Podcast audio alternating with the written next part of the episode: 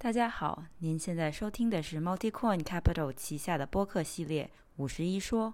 我是主理人 Mabel。本系列主要探索区块链在亚洲范围内的快速发展，特别是中国从业者的观点、社区和运营。本节目希望能够以对话体的形式桥接东西方，给听众多一个理解行业的视角与参考。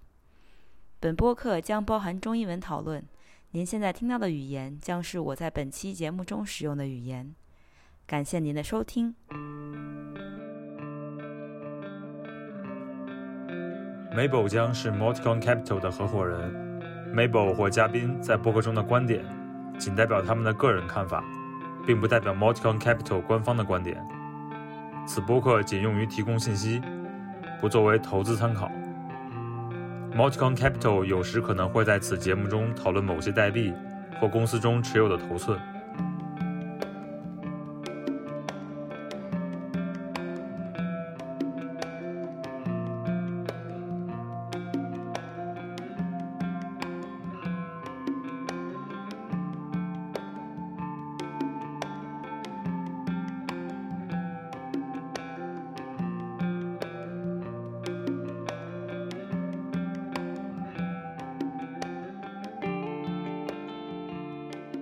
好，欢迎来到最新一期的五十一说，我是主理人 Mabel。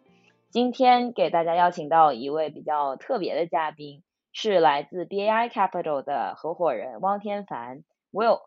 啊，为什么说特殊呢？是因为其实在过去的呃这些集里面，基本上邀请的都是大家所谓的圈内的人，但是今天请 Will 来，主要是想交流一下啊，就是我们。之间作为嗯可以说是 Web 二和 Web 三之间这个基金，在一些嗯比较相同的问题，比如说互联网，比如说协议层，比如说程序这些上面一些呃不一样的看法，可能也有一些相似的看法。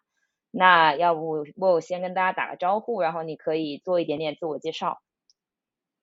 啊哈喽大家好，我是 Will，谢谢 Mabel。然后这个。对我来自于 BI，然后 BI 原来的这个英文全称就是 Bertelsmann Asia Investments，所以就是说我们其实是一个呃这个和贝塔斯曼高度相关的一个呃投资的机构。然后贝塔斯曼是欧洲最大的媒体公司，我们下面大概有电五六十个电视台，世界上最大出版社和三万多万首歌，然后也是目前来讲在 Web 三领域全球来讲是非常呃热闹的一个状态，因为我们旗下的大概有三十多个。部门都有跟啊 NFT 还有 Web 三有关的项目在在进行，所以其实从全球视角，我们已经非常的这个 in Web 三了。但是在中国呢，呃，我们也在积极的从一个 Web 二的互联网投资的方向机构往一个 Web 三角度去看啊，所以这是为什么今天来跟 Mabel 探讨一下呃我们过去的投资的一些看法，然后以及说未来我们我们希望在 Web 三里面有有什么样的这个建树。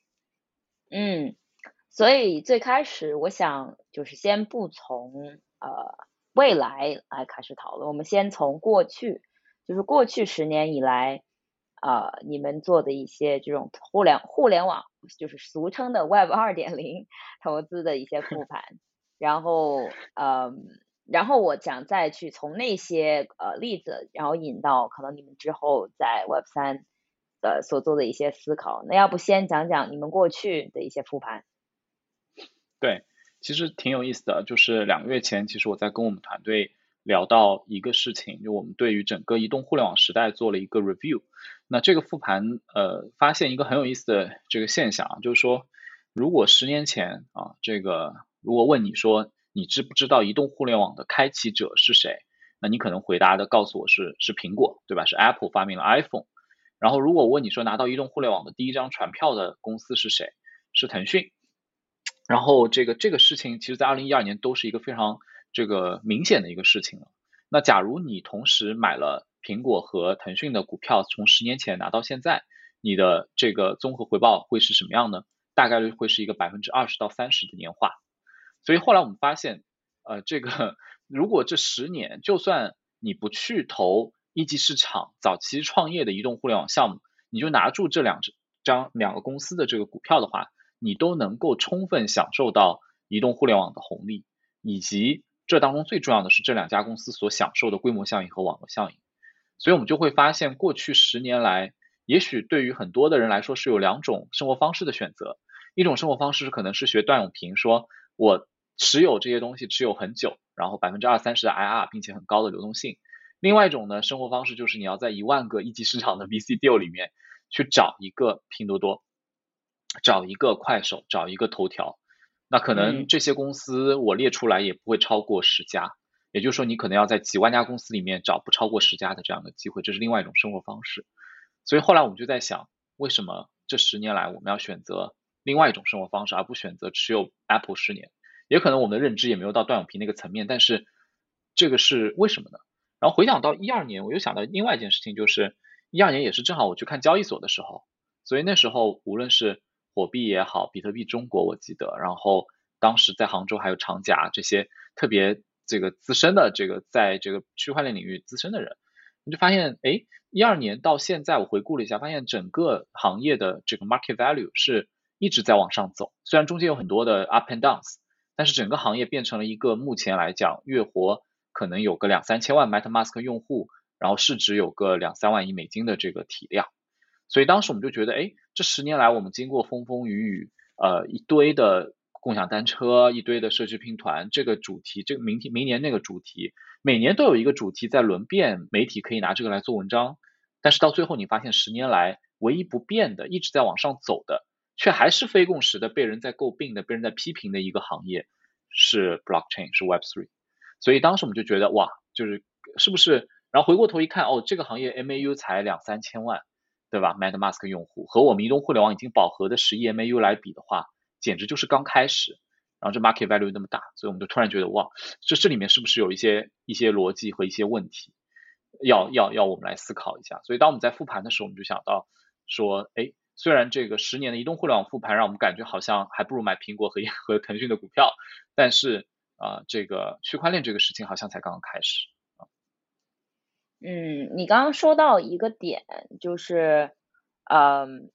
当就是你选选择这种一二级市场呃的一些，但是其实基本上我会觉得，尤其如果是这种移动互联网时代，在中国，你不管是做一级和二级，尤其是如果你参与了前半场的话，就因为这个时段，这个时段对于呃。就是你只要在这里的人，其实都是有一个非常强的贝塔，就是你这个贝塔本身就已经很大了，都不需要有这个增强贝塔或者是有什么 alpha。所以，嗯，我会感觉很多时候大家去，当然这个我说这个话可能会 出去被打，但是我觉得还是可以 说一下，就是完全是个人观点，就是嗯，很多在移动互联网时代投到了一些比较不错的项目的。其实还是有相当程度是因为时代给的红利，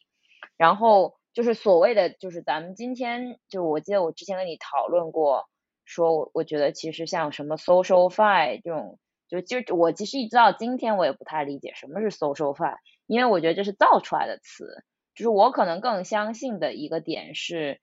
嗯，你每一轮周期里面它都会出现一大堆的这些 application 应用层。然后应用层它有几个非常核心的，然后能够嗯留下来的，然后在下一个周期里面它成为了下一批 A P P 的这种底层。那其实我觉得所有就是整个全世界的移动互联网，它都是按照这个脉络来来发展的。那所以就是我我会有时候会觉得，就是我们每一年在过去的十年看到的，就是今年比如说某个主题或明年。某一个主题货，但是这些这些主题其实和核心的投资逻辑并没有太大的关系，就是很多时候这些呃所谓的 meme 或者是一些叙事，它只是在有了逻辑以后形成的，呃大家就是用来便于讨论呃去去造出来的词，但是核心的一些逻辑，就比如说今天你说要投资元宇宙，这个就是一个有点过于大的话题，我觉得就很难去把它。就是单独拿出来说，你必须要去呃搞清楚到底说的是哪一部分。所以，嗯，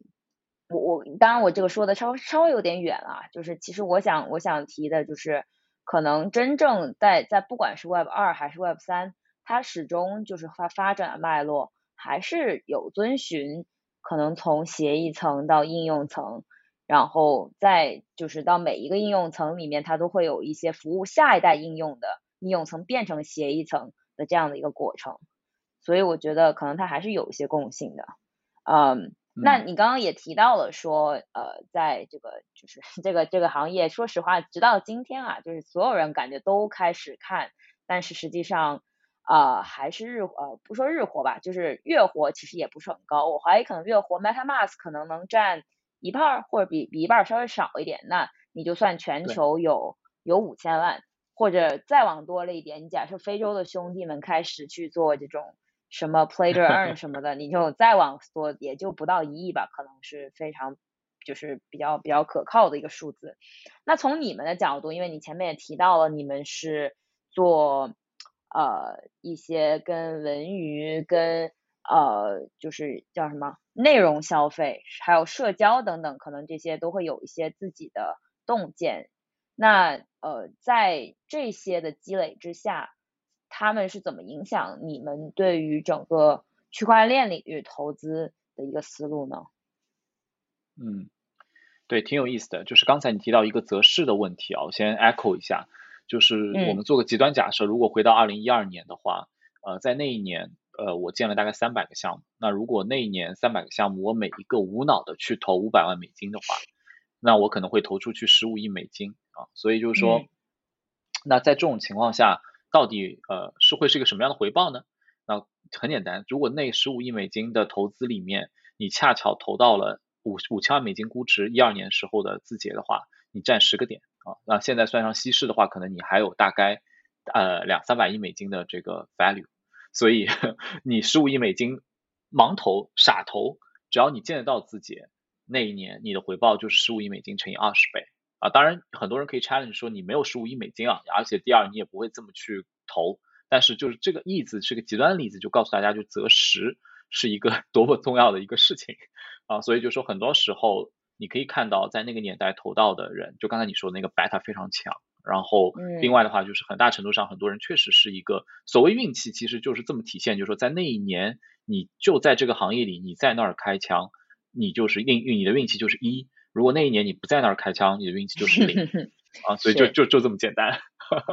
所以这个是 echo 一下刚才你关于那个择时择时的这个这个话题啊。然后呃，关于这个呃这个。我我最近也也思考一个事情，就是说，因为我们要去投 Web 三，你会发现过去十年来，每天都会有人去 challenge 一个事情，就是这个东西没用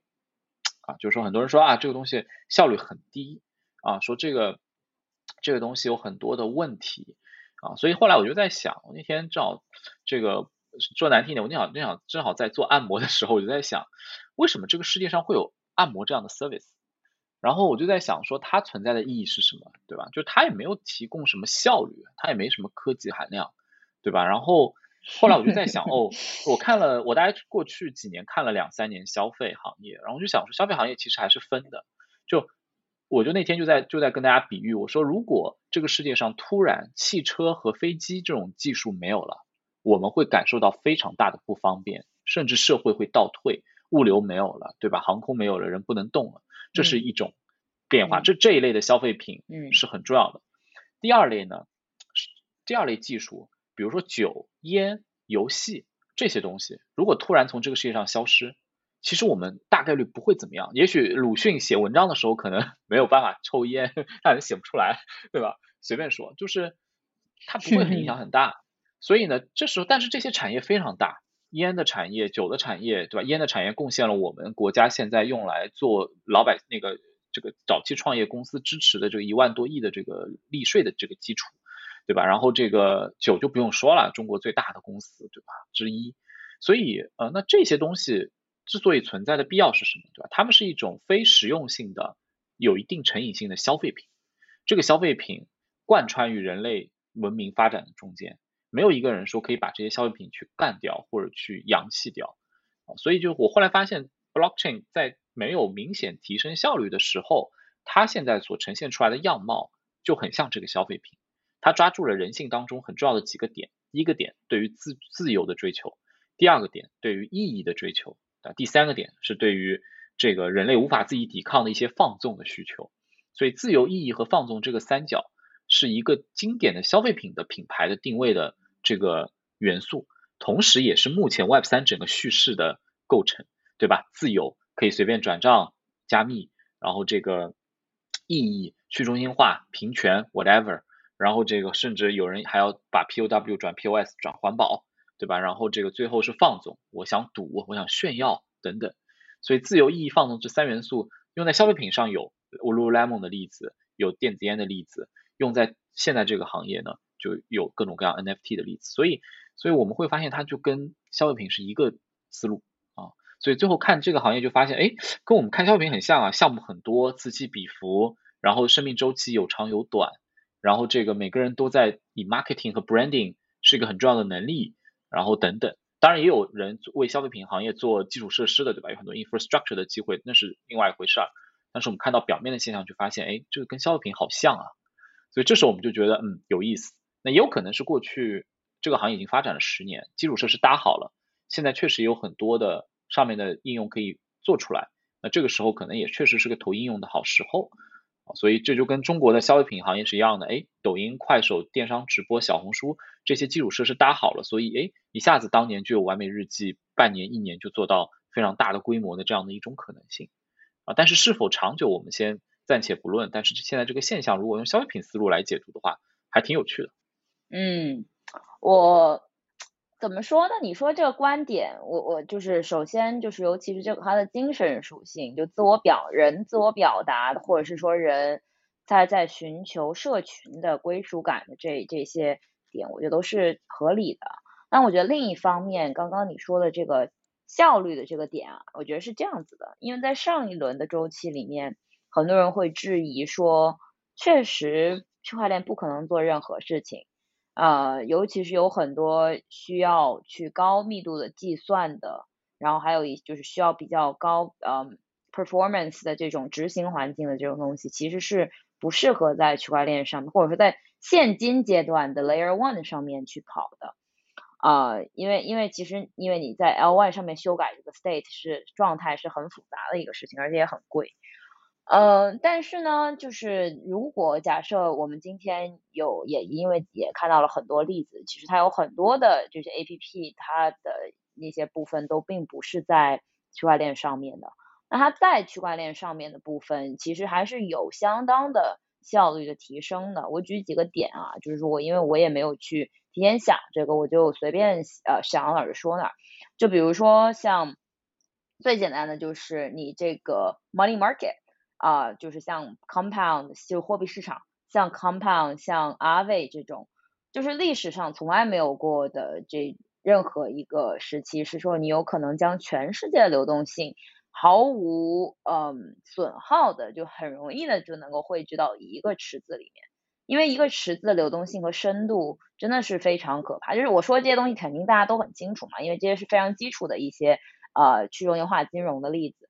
然后再来就是像比如说我们在过去讲借贷这个事情，呃，可能很多时候我们想的都是，呃，比如说除了一些有流动性的货币你可以作为抵押物之外，那可能像房子啊这些不动产，还有一些真实世界的这种资产都可以作为抵押物。但是在二零一七年的时候，MakerDAO 一定没有想过，哦，原来咱们还可以做用这个 LP，就是像 Uniswap 上面的那些 LP share。来做抵押物，那这个其实就极大的解放了资啊，就是叫做 capital efficiency 啊，资本的效率，就这个是在过去从来都没有了。当然，就是另一方面，就是我刚刚举这些例子嘛，都是金融的例子，所以可能就确实是会在其他的一些方面，呃，我们现在还没有看到说特别明显的进步，包括其实像现在比较火的一些。所谓的边玩边赚的一些游戏啊，或者是一些生活方式的 A P P，他们那些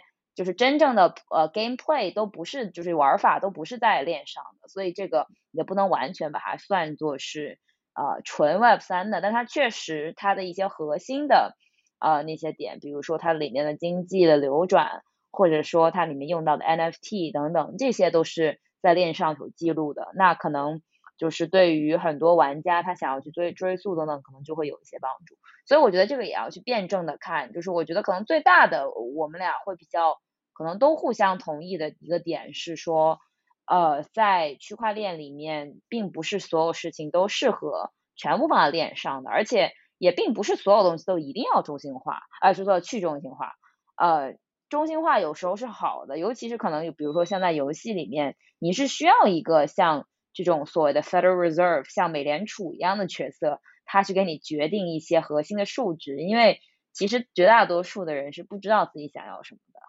对，你说的很对，所以就是这里面就会有几个，通常就是呃，我倒不是作为 Web 二和 Web 三对话，而是说 Web 二和 Web 一对话的时候，当我们想把 Web 一带上 Web 三的时候，通常会跟他洗三个脑。第一个脑呢，就是说，呃，我从来不建议用一个逼仓为粮的思路。什么意思呢？就是这个比特币一定要买东西啊，就很多人先上来就说，哎，比特币不能买东西，价格波动。我说新东西的产生就不一定是用来解决老问题的，对吧？我说这个如果要买东西，你用法币买挺好的，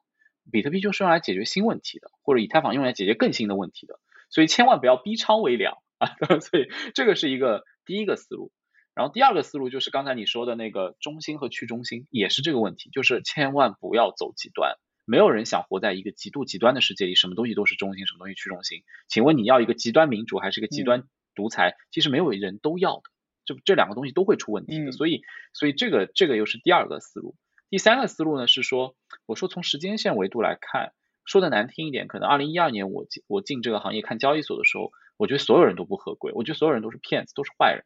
然后到现在我发现，哎，好像有百分之八十的人是骗子，百分之二十的人是 builder 是好人，可能还有百分之二的人是 hacker，对吧？然后，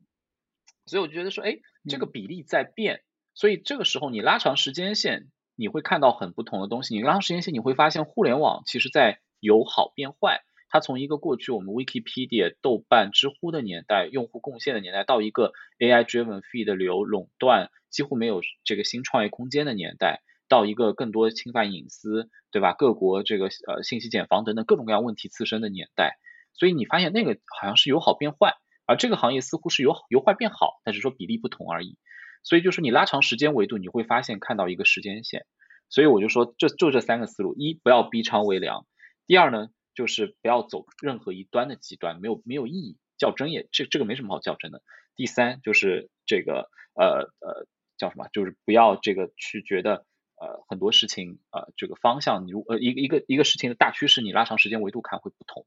所以，我我说每次碰到别人来跟我辩论 Web 三的时候，我们自己先坚定这个思路啊，因为没有这个思路，我们这种 Web 二的基金往 Web 三走，可能随时也会摇摆回 Web two，对吧？嗯，看清楚这三点，可能你就不太会被一些 cliche 所摇摆。所以这个是一个，反正我们用来坚定自己信心的一个方式吧。你前面刚刚提到，就是就是让 Web 一到 Web 三这个，我我就突然想到，就是其实很多我感觉，如果是纯粹像在最早有这个 Web 这个概念的时候，其实很多东西是开源的，都是协议层的东西。那他们可能就是我有时候觉得历史就是像一个正弦曲线，它就会一一直呃，或者说叫钟摆吧，它就会一直反反复复的，就是去上下。其实 Web 一的人最适应 Web 三。对对，我刚刚就想说这个点。哎呀，你怎么想到我？那还挺挺巧的，我就是想说这个。然后，嗯，到了 Web 二，其实是一个所谓的 Fat Application，就是。产品端比较丰富的一个年代，然后那到了 Web 三的时候，就是其实一七年，Joel Monegro 他在呃 US 就是那个 USV 的那个哥们，他之前写过一篇叫《胖协议》的文章，就很多人都还挺挺挺追捧的。就他当时其实主要的说的是 L 呃就是一层网络嘛，但实际上就是在今天可能更多的不只指的是一层网络，而是各种各样的协议，可能有一些中间件啊等等的。那所以其实。呃，我还蛮好奇，就是对于你们，因为其实在过去这十年，你们肯定也看了很多各种各样的 C 端的产品，然后但是到了今天，可能有很多就是 Web 三的东西，它是偏协议层的东西的，所以这样的一个转变，你你的感受是什么样的呢？嗯，其实我觉得是这样的，就是说，纵观整个互联网的历史，呃，我说的。呃，说的势利一些的话，从投资人视角来看，给投资人最大回报的 case 都是具有明显网络效应的公司。嗯，这个是一个很有意思，是因为我们在投网络，对吧？所以就我们在投网络相关的东西，我们就要就要取它的皇冠上的明珠。那跟网络相关的皇冠上的明珠就是网络效应的 gain。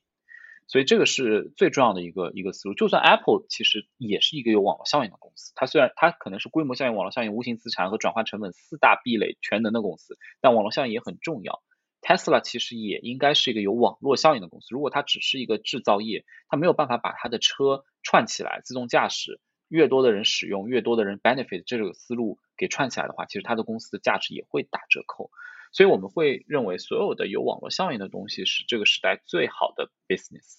所以在这个情况下，我们只是在不同的阶段找不同的 network。所以有有很多投资人可能在这个十年当中会放弃这件事情。那中间有的人就比如说可能中间我们有时间去看消费了，有一些投资人去看，我随便说去看这个去看这个外贸了，有的人投资人又去看别的这个一些 hardware 了。啊，他看 hardware 的时候，他也没有在找 hardware network，他只是投 hardware 本身。也许这里面还是有一些投资机会，但是你回过头来去跟 network 比，是九牛一毛。所以这个是我们一个非常坚定的东西。所以我们就要扪心自问：blockchain 这个世界有没有 network？Obviously，对吧？它 build out network，Bitcoin 是个 network，ETH 是个 network。所以有时候我们回过头来说，如果要投 Web3，是不是要先想清楚一个问题？什么时候、什么样的姿势去配置比特 BTC 和 ETH 这样的资产？因为它就像 Apple 和腾讯一样，它两张是名牌，这两张名牌放在外面，这两个 network 的 beta 你要不要拿到？甚至很可能这两个 network 还不一定是 beta，有可能他们是 alpha，所有的人是 beta，因为所有的人都是围绕它生态转的那个 developer，就是像微信上的那些公众号一样，就是你投公众号还不如投微信，对吧？那所有人可能都像公众号一样。那可能它就是那个 alpha，嗯，所以就是这个思考如果不想清楚，我们每我们几乎大家每个月都会来 review 一遍。就上次我也问你，我说以以太坊合并啊、二点零啊什么这个事情，到底是非共识还是不是非共识？是否被 price in？到底会不会使更多的人使用？生态更强等等，就我们就在 evaluate 是不是以太坊本身就是 alpha 啊？所以这个是一个是一个很有意思的一个思考题，这是我们在看这个行业。另外一个呢，就是。刚才你也问到互联网行业发展这个其他几条支线上的一些共性，发现呢，就是说，呃，无论是 AI 也好，无论是信息流也好，比如说我们来抽象看啊，Face Facebook 本质上是什么？Facebook 本质上是说我把我的社会关系交给了程序和协议，然后呢，这就是这就是它的这个事情。那个 TikTok 本质上是我把我的个人的视频的注意力交给了。程序和协议，区块链其实很简单。现在很大一部分的应用是我把我的金融关系、我的货币关系交给了程序和协议。所以在这个情况下，程序和协议在各个领域都在吃掉你，吃掉是打引号的，吃掉你生活当中的一部分。这个生活所有东西构成叫一个东西叫 humanity。所以我们很相信一件事情，就是 program and protocol is eating humanity。From a broader perspective，所以就说 AI 吃掉一部分，你被它控制了。你每天花十五个五个小时在刷抖音也可以，你花三十分钟也可以。然后 Facebook 控制了你的个人关系，不再由过去的那种构成方式，现在纯线上了。然后甚至你出去打个车，将来如果自动驾驶，你走的路线，你怎么上下车，也被 AI 控制，也被自动驾驶的开发者控制了，对吧？这个控制不是一个主观的行为，这是个被动行为，这个所有人一起被动的行为，因为整个 software 行业就是在不断的自生长一个状态，它是人类文明中的一部分。所以我们后来发现，blockchain 没有那么特殊，它跟我们看到的 AI 看到的 media 的变化是一样的。所以这是一个点。第二个点呢，就是马克思的这个中学呃课程里面，我们都讲到生产力、生产关系和生产资料。我们发现很有意思的一个现象啊，我们。很容易理解，AI 这个东西在提升我们的生产力啊，把这个很多做事情的速度提升了，算力和算法在提升生产力。第二呢，我们也看到不断有新的生产资料的出现，比如说我们期待 VR、AR 这个能够有新的 virtual objects 出现，这些 virtual objects 变成新的生产资料。我们期待工程上的突破，加上 AI 出现机器人，机器人成为新的生产资料，这是生产资料的变化。其实生产关系也在变化。生产关系的变化就是，比如说我们说的 blockchain 所带来的货币关系的变化、金融关系的变化，通常就是指分配和流通的变化，通常就是生产关系的变化，这是很明显的。同样的，也不只是 blockchain，还有卫星呢，对吧？Elon Musk 如果把火星上的这些东西给突破了，生产关系还会变呢。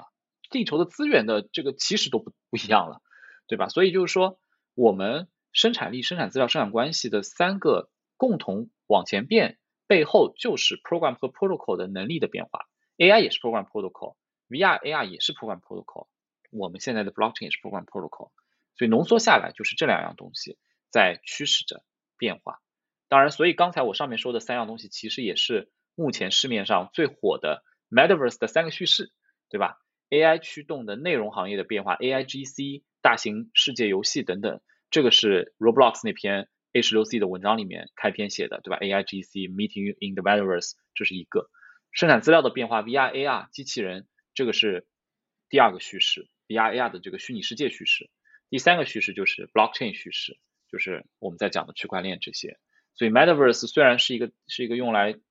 用来盖所有东西的词儿啊，但它现在主流叙事也就这三个，正好对应了生产力、生产资料和生产关系的变化。它们不一定会融合在一起，也许会融融合在一起威力很大，也也不一定有一样的发展速度啊。但是很可能，万一哪一天它们并行了，它们交融了，就会产生很大的东西。所以我们还挺期待这个事情有一些 magic 发生。嗯，你刚刚说的这个点还是蛮新颖的，就是我我我之前没有这样想过，确实，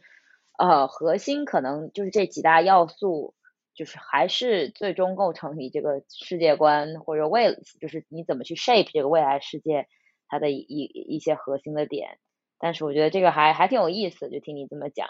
那我也比较好奇，就假设我们稍微的聊近一点啊，就是只聊一些。比如说像，因为你们之前你前面最开始介绍的时候也是，你们有很多这种创作者，然后一些呃内容的这种输出的一些投资，或者说是可能旗下的一些，嗯，算算算是叫公子公司吧，嗯，然后创作者生态其实是现在 Web 三相关的领域大家比较喜欢去谈论的一个点，就是你怎么样，就还是其实核心是分配的关系。就是你生产，你你你过就是过去可能在呃这些大的厂牌或者叫做就是一些呃你必须要有很强的这种社会关系或者是有一些资本，然后你才有可能去获得一些比较强的 distribution，就是我都不知道中呃中文叫分发对对分发，抱歉我想半天，然后那但是可能到到了到了那个今天就是有一些。呃，通过激励的方式，你可以让粉丝和这个创作者形成他一个圈子，然后他可能有一个嗯，相对来讲就是所谓的自主的或者自己所有的这样子的一个圈子。所以我我还蛮好奇，从你们的角度，就是也有往这一块去思考吗？Of course，嗯，这一块呢，其实我们。我们我们之前也有简单想过啊，就是 Disney 作为一个 content company，甚至 Brosman 作为一个内容公司，大家都认为这两家是内容公司啊。他们为什么如此基业长青？其实我们贝塔斯曼有两百年的历史了，然后这个嗯，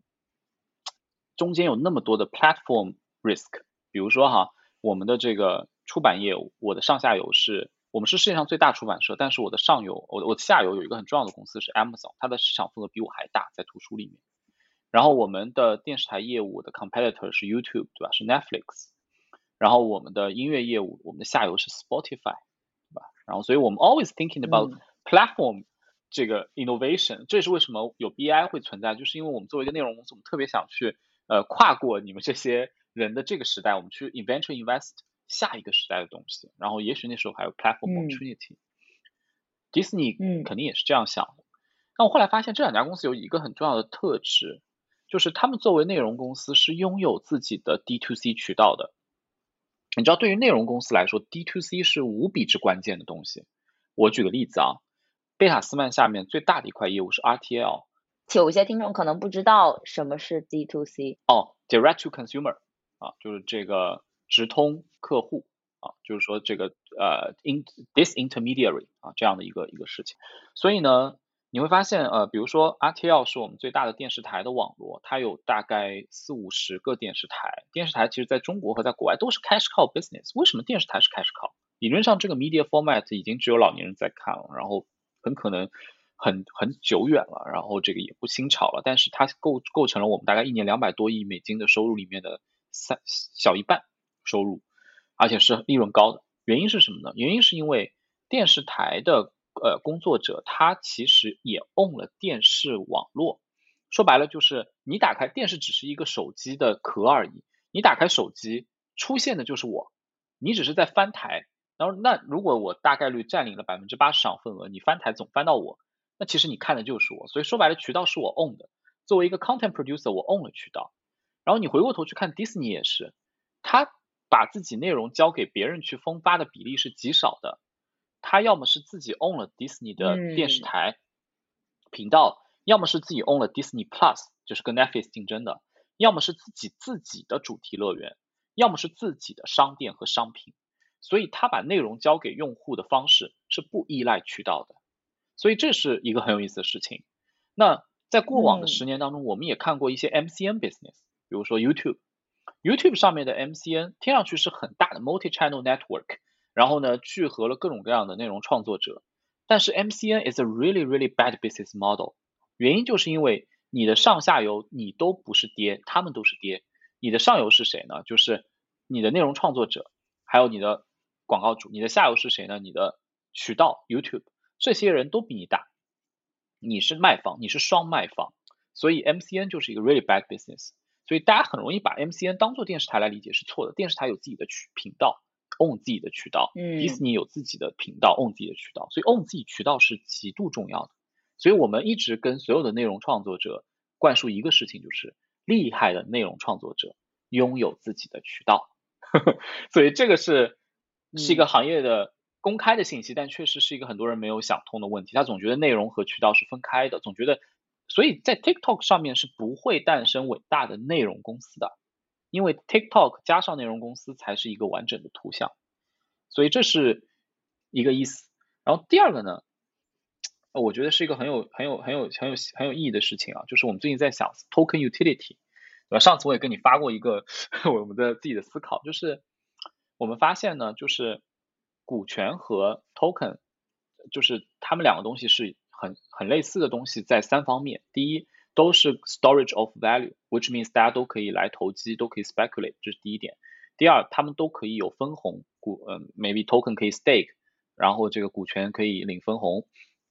第三，这个他们都有 governance 的 power 啊，b token 可以，然后这个当然取决于项目方，然后股权呢是可以有股东会、董事会。所以在这个三点，就 storage of value、interest value 和 governance 的 power 这三个点，它们其实是一样的。但是只有一个点，我觉得是很不一样的，就是有的人会为了使用 token 而买 token，但不会有人为了使用股票而买股票，因为股票不可使用。所以 token 的 utility 强弱决定了你超过于股权这个介质的价值所在。所以呢，以太坊就很明显，对吧？就除了大家想要 speculate 之外，那我现在要去买 NFT，我就得用到 ETH 的时候，我就得用它，那我就产生了一个需求。然后如果供给小于需求，它的币价就会上涨。所以我们后来想，哎，这个事情如果用在 Wikipedia 身上呢，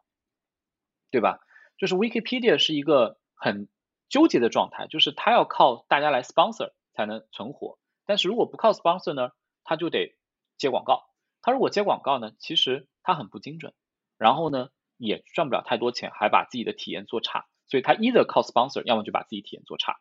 然后干扰别人信息，这也违背了他的初衷。但是大家都知道，Wikipedia 对人类来说是极度重要的一个东西，所以它的市场价值、它的使用量巨大无比，但是和它的 market value 不相称。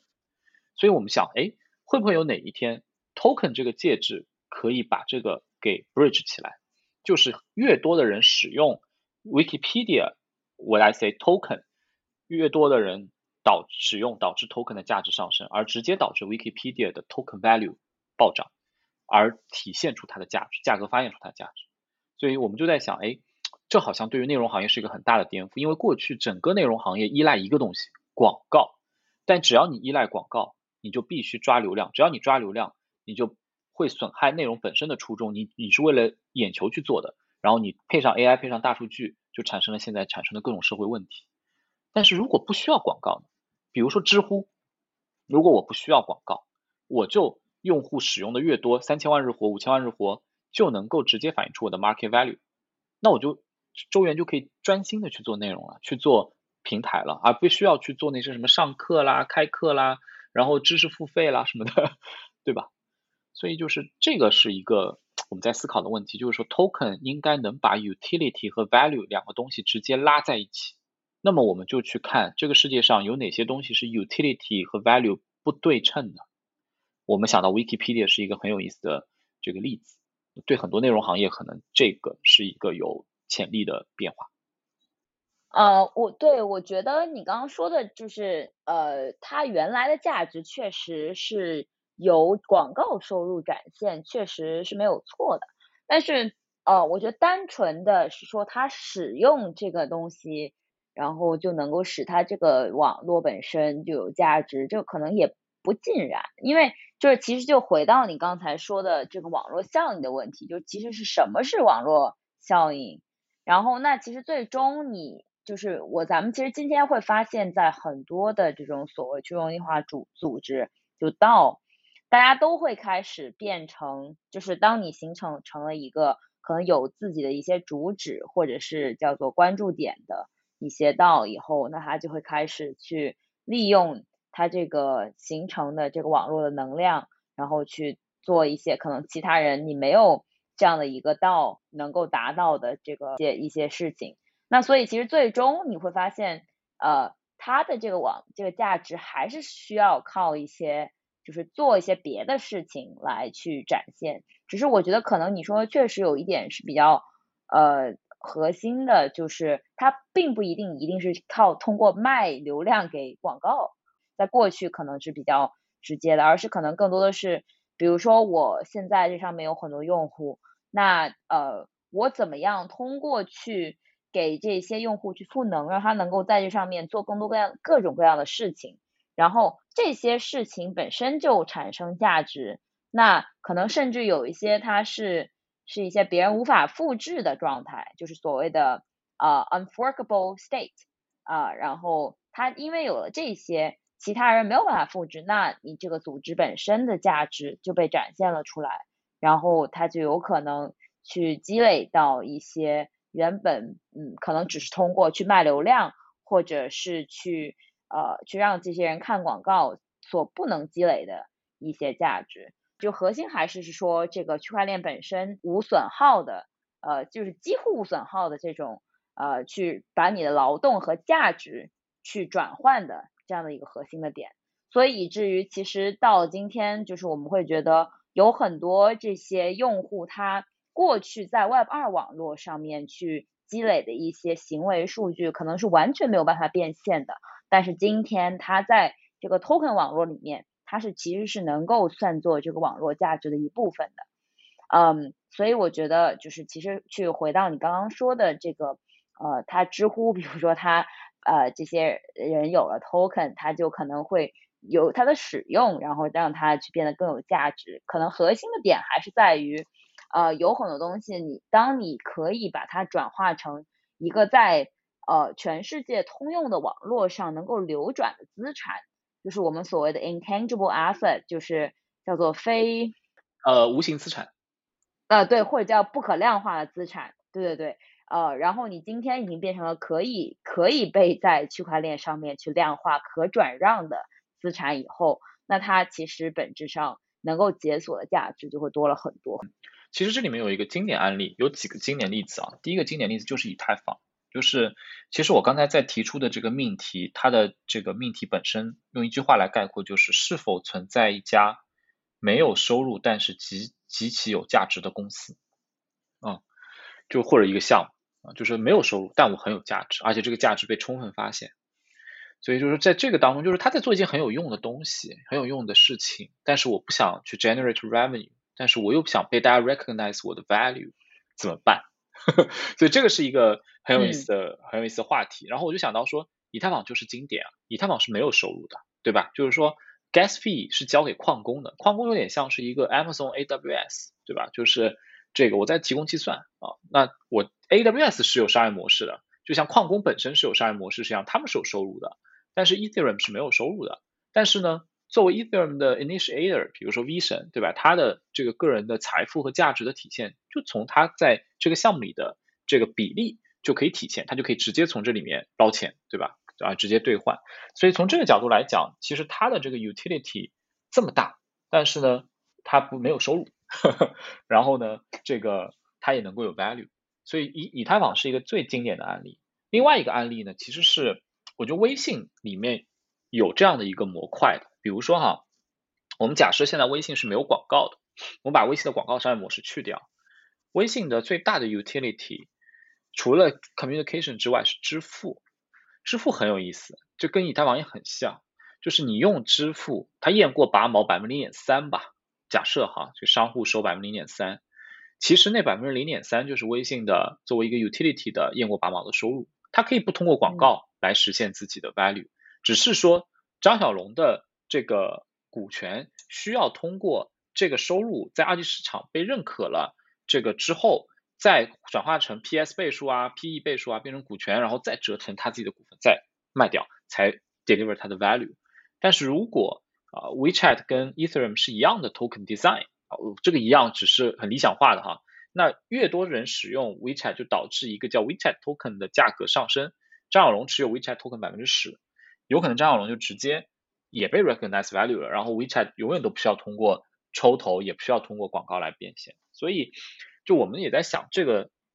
方面的 design 可以适用谁？当然，Utility Token 和 Value Token 要不要分开，对吧？你这个这个代表 Utility，你可以用，它最好是个稳定算算法稳定币也可以。然后另外一个是 value token，它可能体现你的通缩市值等等。当然，这个非共识的 Luna 就是这样的一种设计，对吧？我们我们也觉得这个设计挺 inspiring 的。虽然它的 sustainability 不知道，但是我们会觉得，哎，把 value token 和 utility token 分开，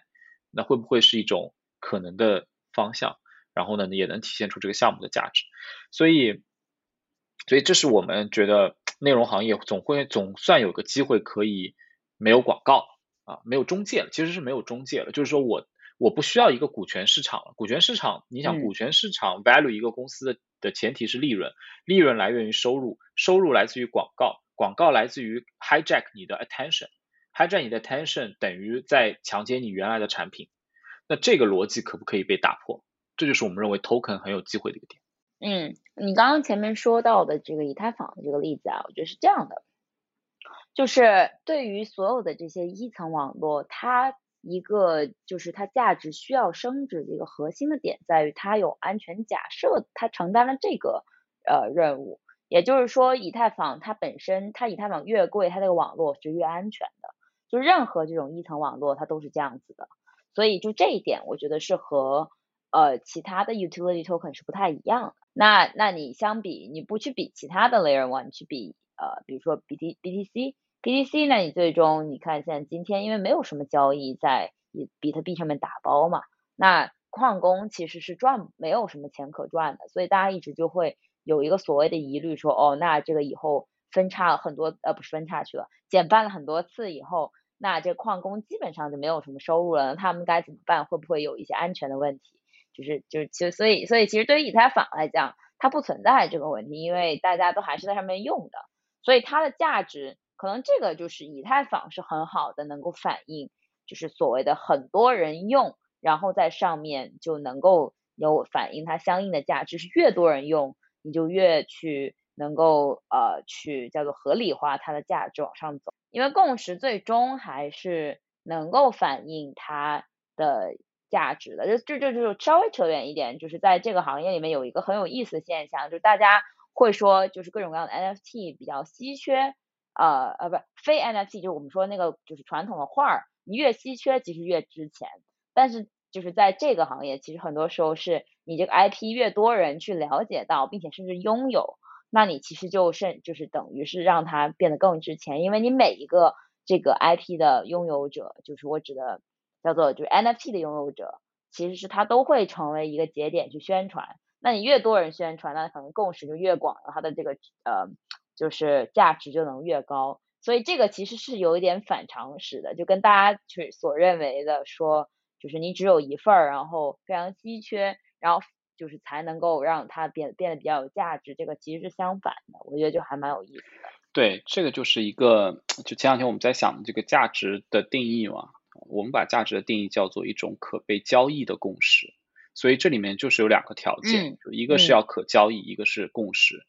缺一不可。就是如果我两个人都觉得一泡屎值十万美金，那这泡屎如果不可交易，其实十万美金的价值也体现不出来。第二呢，如果我两个人没有共识，就算这个东西可交易，它的价格也极低，就像那些烂币，对吧？所以，所以就是说，这个这两个是不可或缺的。那回过头去看这个 NFT 也是这样，就是说稀缺不等于可交易的共识，对吧？很多人认为稀缺等于价值，是因为它这个当中的逻辑没想清楚啊。所以呢，我一直觉得中本聪挺厉害的。就我们我刚才就在说消费品的思路啊，就是说消费品行业最大的问题是什么呢？一发展比较线性，第二没有网络效应，对吧？就是说因为物理限制，所以我不可能非线性增长。第二，因为它也不存在这个网结网或者网络的这个意义，所以消费品是很难有网络效应的。唯一的这个消费品里面有网络效应的东西，可能是烟和酒啊，就是说我喝很开心，你喝也很开心，我们俩一起喝更开心，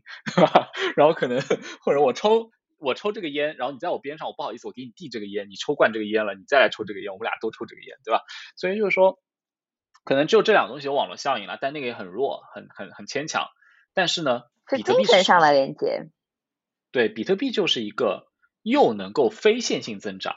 因为它是程序和网络啊，所以它的这个数字的东西非线性增长很容易啊，边际成本为零啊。第二呢，又有网络效应，所以就是一个有非线性成长且有网络效应的消费品，太可怕了。所以这这个东西在过去历史上是没有见过的，要么是我们只见过消费品，但它没有这两个素质；要么我们见过非线性增长的东西，但它不是消费品。因为它也不够大众或怎么样，所以就在这种情况下就会啊就就很很有意思。所以我说比这个中本聪发明了一个有网络效应的茅台啊，就是有可被交易的共识 啊。当然这个只是一个比喻啊。对，我觉得你刚刚说这个点可能核心的就是不一样的地方在于它有这个所谓的 meme，因为 meme 的传播本质上是非线性的。它一定，它本身就是有网络效应的，呃，然后，但是就同样的，就是它，呃，在在其他的方面，它确实又有有消费品的特征，就是其实很多的这种消，但是我会觉得未来啊，就是未来一段时间，很多消费品它可能会有类似的东西，因为就就就 跳有点跳了，就是说到上一次我跟志伟聊的那个，呃。其实有很就是今天咱们对吧，所有的这些全世界范围内品牌，其实基本需求都被解决了。你剩下要解决的东西，可能就是一些呃新发掘出来的东西。那你可能这里面叙事就很重要，就叙事和 meme 其实是有一定的相关的点的。那对，嗯，对，所以当你有一个很强的叙事的时候，你是真的有可能从一一直接做到一百甚至五百或者一千这样子的方式。但是另外一方面，就是它也有自己的这个，就是所谓的 commodities 的属性，因为它是一个，嗯，没有准入门槛，就技技术上来说是没有嘛，因为你买不起一个比特币，你肯定还买得起零点零零零零零零零一个吧，就是就是如果你是六一聪的话，对吧？所以就呃这个这个点是非常有意思的，就是但是我觉得最终还是因为技术本身，就是让这个事情能够得以实现，因为。呃，就是在这个链上的传，就是这种转账资产本身，它是可以被切割的非常细的，所以才会有有你说的，就是又是又是本身非线性，但是它又像一个消费品，对。所以其实你看啊，我们追本溯源去看这个东西，它为什么是一个这样的精神消费品？其实原因是因为全球大概有五千万的码农啊程序员。其实他们是整个 blockchain 的最初的用户啊，就是他们在互联网二点一点零和二点零赚了钱之后，他们的生活状态其实因为他们是互联网程序员，他们对于互联网 service 是很了解的，所以他生活当中很大一部分都外包掉了，外包给各种互联网服务，他的生活也比较相对可能比较简单，然后呢，所以他的这个剩余价值非常大，而且他很可能因为他的程序员的角色，他也不会追求传统的大家去追求那些 luxury，或者说那些。这个这个一般的这个消费品的这种东西，就我就 stereotype 这个人群哈，那在这种情况下，就是差不多他们有这个余力，就可以把钱花在这样的一个精神消费品上。所以我们看到 blockchain 就是最早都是程序员在这里面消费，在玩，DeFi 弄得那么这个奇怪，其实那么深奥，对吧？很多投资人都不一定搞得清楚，其实也是因为都是一帮很聪明的人在搞这个事情。所以我们认为一开始这个 market 大概在三五千万人总人的时候，差不多就是程序员经济。所以现在最大的我们的投资的 thesis 就是在于怎么样能够突破程序员经济，因为 MetaMask 也到刚才说的三五千万月活了，全世界这该该来的程序员聪明人也都来了。那接下来你你边上的那些大爷大妈怎么来，对吧？然后这些不知不不懂程序的文科生们怎么来啊？这个是我们现在投资很关注的一个视角，就是 MAU 从一亿到十亿这个过程当中怎么突破？那我猜 application 的 development、人性的把握、消费品方面的这种思路，这个去去做这些事情，很可能是一个切入点。然后呢，我们也希望说这里面能够投到一些。有意思的东西，所以最近大家看到的那些 run to earn move to earn 的案例，其实很有意思的，对吧？很可能他们里面有一大部分人是第一次用 wallet，甚至都不知道 wallet 是什么，但是也被卷进来了，是因为 sneaker culture，对吧？可能是因为都是 sneaker head 啊，然后这个被卷进来的，哎，这个就很有意思了，就开始他们可能买了这双鞋之后，就不一定再去买酒、买茅台、买烟了，对吧？这可能变成他生活当中一部分了。我们期待这种东西多发生。像你们过去这段时间。你们已经就是做了哪些布局，然后可能在未来还会有什么样的布局？呃，因为这听这个播客的有一些是自己来创业的人嘛，所以就是你有什么想跟这些人去说的话，你都可以在这里说一下。对这个，因为我们其实也是相当于呃进入这个领域进行积极的投资啊，所以呢，我们我们也把我们自己当做投资人当中，在 Web 三是算创业者。那所以，我们希望能够有一个创业者嘛，我们会思考弯道超车怎么超，所以我们会专注几个事情。第一呢，我们还是觉得现在市场上因为热钱也很多，这个国外的基金也募了很多很多钱，所以 as 创业者，我们就想说跟他们怎么差异化。差异化有几个方式，第一种差异化的方式就是我依旧选择非共识。所以上次我也问过 Mabel，我也问过很多同行的人啊，我说，哎，这个现在行业里到底还剩下什么是非共识？非共识指的是这个方向很大，现在大家都不一定相信，因此创业者给出的估值也不高啊。所以我们像哎，我们看到就是刚才你提到那个 SocialFi 对吧？那非常非共识，你你还不一定觉得它做得起来。然后大家提到的甚至 China 也是非共识啊，中国也是非共识，因为大家都觉得中国有很多的这个监管的问题，那么创业者也不敢出来做，然后也不一定有优势，过去的交易所优势也不在或怎么样。中国也是个非共识，所以我们我们觉得这些非共识是我们。认为我们想去淘金的第一个地方，我们去支持这些非共识，这是我们过去投早期的习惯，所以这是第一个点，叫做非共识。第二个点呢是说，我们要基于我们自己的优势。贝塔斯曼的优势是什么呢？其实我们是一个欧洲、美国的全球的媒体公司，我们在欧洲和美国都投了很多基金和项目，所以我们也希望能够把这个“一带一路”给做起来。那五月底我们会 launch 一个我们的 Global Demo Day 啊。在这个播客后面也会有个报名链接，欢迎大家点击啊。然后这个，那我们希望说能够让美中欧印的创始人和投资人，两百个投资人，三十个创始人，能够在这个 online 的 Zoom 的 Demo Day 上各自展现自己在做的事情。我们希望变成一个 connector，这是我们的优势。很多基金可能也不一定做得到这一点啊。然后第三点呢，是我们希望用一个方式离 community 更近。我觉得未来这个是这个行业，就像我说的 D to C 内容 D to C 就是。创作者和 community 两拨人，没有其他人。我觉得 VC 也好，投资人也好，慢慢的都会一的变成 contributor，要么就变成 community member，没有其他路可走。所以我们希望能够 work with community，partner with community 去做一些事情。那这些事情相对来说会很有一些很 aggressive 的想法，我们才会在国外去 launch。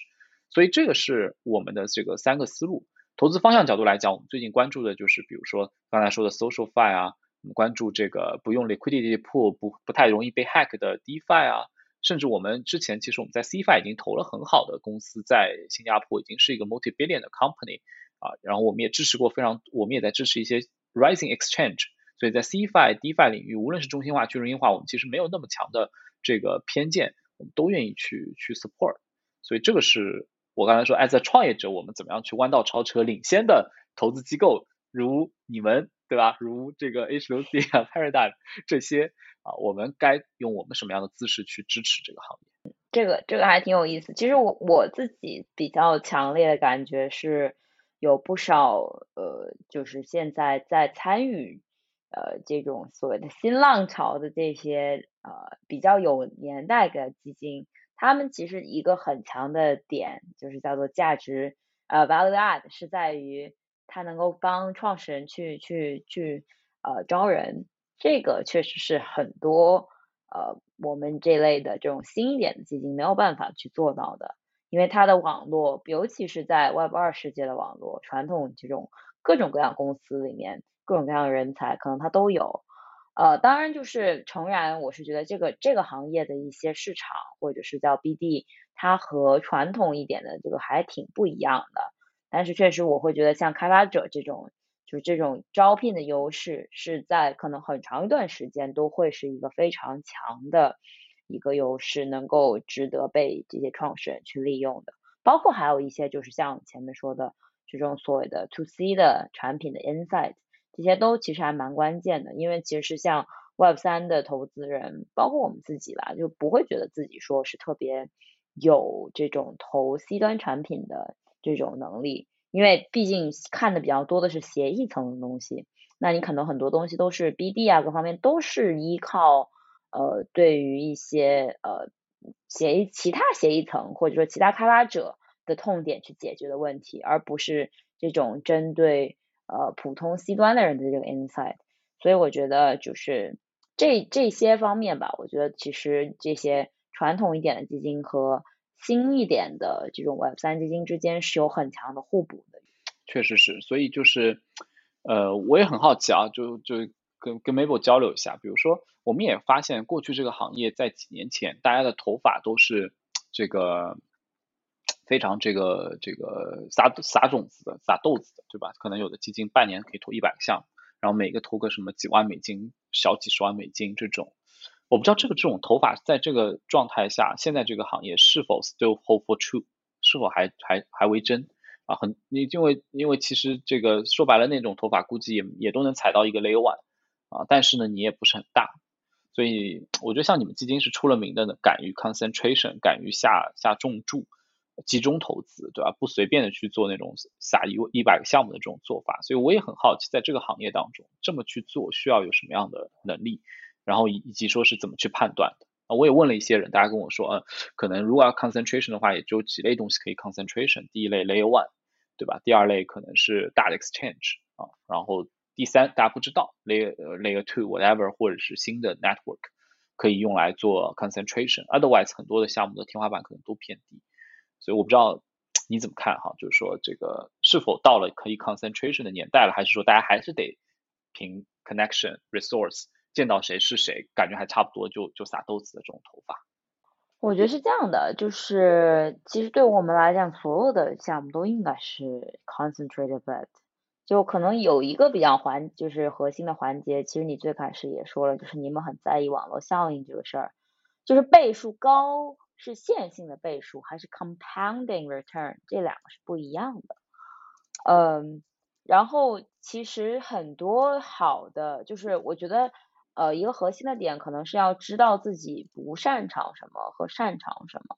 就是当你知道自己不擅长什么的时候，你可能即使这个看起来有可能有特别高的倍数，但是嗯，和你自己能够提供的价值的一些点，然后包括可能你就是当它涨起来以后，能不能继续的在上面有 insight，我觉得这些都是。呃，一一些比较重要的去需要思考的吧，就是如果你遇到了一一些你自己其实不是特别擅长的，你能不能去 say no？就即使是说他，你觉得他能够赚个比较不错的一些回报，我觉得这个是一个呃，就是核心的区分吧。那但是这个我觉得是没有好坏之分的，核心可能还是说每每家的风格的问题。那可能对于我们来讲，因为我们一直是比较 boutique 的，就是人比较少，所以。所以就没有办法去说你你你去海投，然后你每一个都去给他一点爱，这种海王的做法，因为确实时间是不够的。所以我们可能更多的是会去先去建立这种所谓的核心逻辑，然后在建建立了核心逻辑的基础之上，去找到这个你可能觉得比较合适的项目方，然后是正好在你这这条逻辑线上面去去搭的。当然肯定也会有错的时候啊，就是这个非常正常。但是就是就是如果你对的时候，你可能是非常对；但你错的时候，可能你也是非常错。但是就是你 at at the end，你即使是 concentrated bet，你还是会有一个 sizing 嘛，就是你不会说把你，就说难听点，把你底裤都输没了，这种情况是不会有的。就是顶多是说你可能确实整个 fund 百分之十，你这个 deal 投进去了，然后失败了，那也就失败了。但是我觉得这个是可以靠你的 entry valuation 来控制的，你只要进入的时间点比较早，比较合适。呃，其实基本上不太会出现说，就是你把所有的本金都亏光的这种情况。所以我觉得这两点，如果同时你要去子集，就是一个是你要去找你自己形成的这种逻辑，然后符合这种逻辑的项目方，然后还得他还得比较强呃的情况下，然后第二点就是它还得便宜，这种是非常少的。所以其实对我们来讲，想要去。去投一个 concentrated bet 是比较容易的事情，因为绝大多数都不太合适。那不太合适的原因可能是非常非常非常好的项目方，但是就是太贵了，真的投不起。就是这种家小 业小投不起这种，这确实有太多太多都是这样。那你没办法了，因为因为确实可能在同等体量的这种基金里面，他们其他的人的这种基金，就 VC 的 fund 都可能是一个 billion 起的，就十亿起的。那这种它的这种风险的呃 敞口是完全不一样的，我觉得啊，所以就是想的方式也是不一样。但我觉得其实你并不需要去把每一个都投中，我觉得这个是没有嗯，就是每个人他都有自己的强项和弱点嘛。我觉得接受自己哪里不行也是一种，也是一种跟这个世界相处的方式嘛。因为因为确实每个人他都。有自己擅长的地方。如果你你如果能够在自己擅长的地方找到这些呃所谓的 alpha，我觉得就已经很好了。完全同意。而且从过去十年来，我们我们发现一个很有意思的东西，就是困难和非共识是一个成功的伟大项目的必要条件啊，它甚至不是一个选项，它是一个必然啊。我们就没见过现在做的特别大的公司当年没有过。在 A、B 轮的阶段发展阶段非常困难的时候，这个困难可以是业务困难，也可以是投资人不认可。就我们后来找不到没有这个东西的人，所以这是一个很有意思的东西。这个意味着什么呢？意味着非共识投资的机会永远存在啊，就是就是因为它的发展必然性导致于一定有非共识和困难，那一定有非共识困难就导致一定有我们进入的时候，所以这种投资是非常漂亮的。相之于微时，在那个时候找到这样的东西，所以为什么我们其实。往往不太，我我我我最近就不太积极寻找共识啊，积极积极寻找非共识。当然也是因为在泡沫市场当中，非共识很稀缺了，非共识反而稀缺了。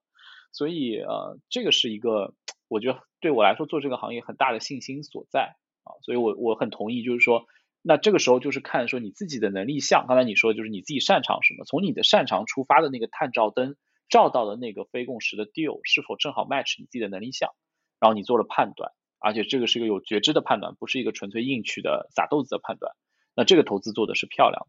所以我会觉得这个机会永远在啊，对于每个人是公平。哎，邀请你来我们的这个 Global Demo Day，对吧？然后这个成为全世界瞩目的投资。嘉宾之一，然后这个 对，因为这个东西做广告，我们希望这个播客有一个 take away，到时候我把链接发给你，这个附在后面，我们也会这个推广一下。我们也希望中国项目能够再次的被世界看见吧，因为确确实整个整个 world 有点 disconnected because of COVID，because of other other all kind of geopolitics，所以我们也希望这个世界暂时不要有摩擦，然后能够被重新连起来。是的。我我最后说一句，然后我们就可以结束。就你刚刚说的这个非共识，我觉得很有趣的一点是，在 Step N 当时最早刚开始出来融资的前三个月，他们应该就是几乎都没有融到钱。呃，不好意思，John 和 Jerry，我感觉他们要打我了。我说了这个，但是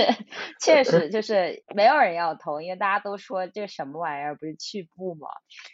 然后，所以，所以你刚刚说的这个点，我觉得还挺，确实是这样，就什么时候都会有这种这种非共识的机会，就所以我觉得耐心也是一种美德嘛，对。呃，那咱们今天就聊到这里，也特别开心今天跟你能够来一个周五的晚上来一期这样子有意思的，就是畅所欲言。呃，感谢 Will，好的，谢谢 Mabel，谢谢大家。谢谢。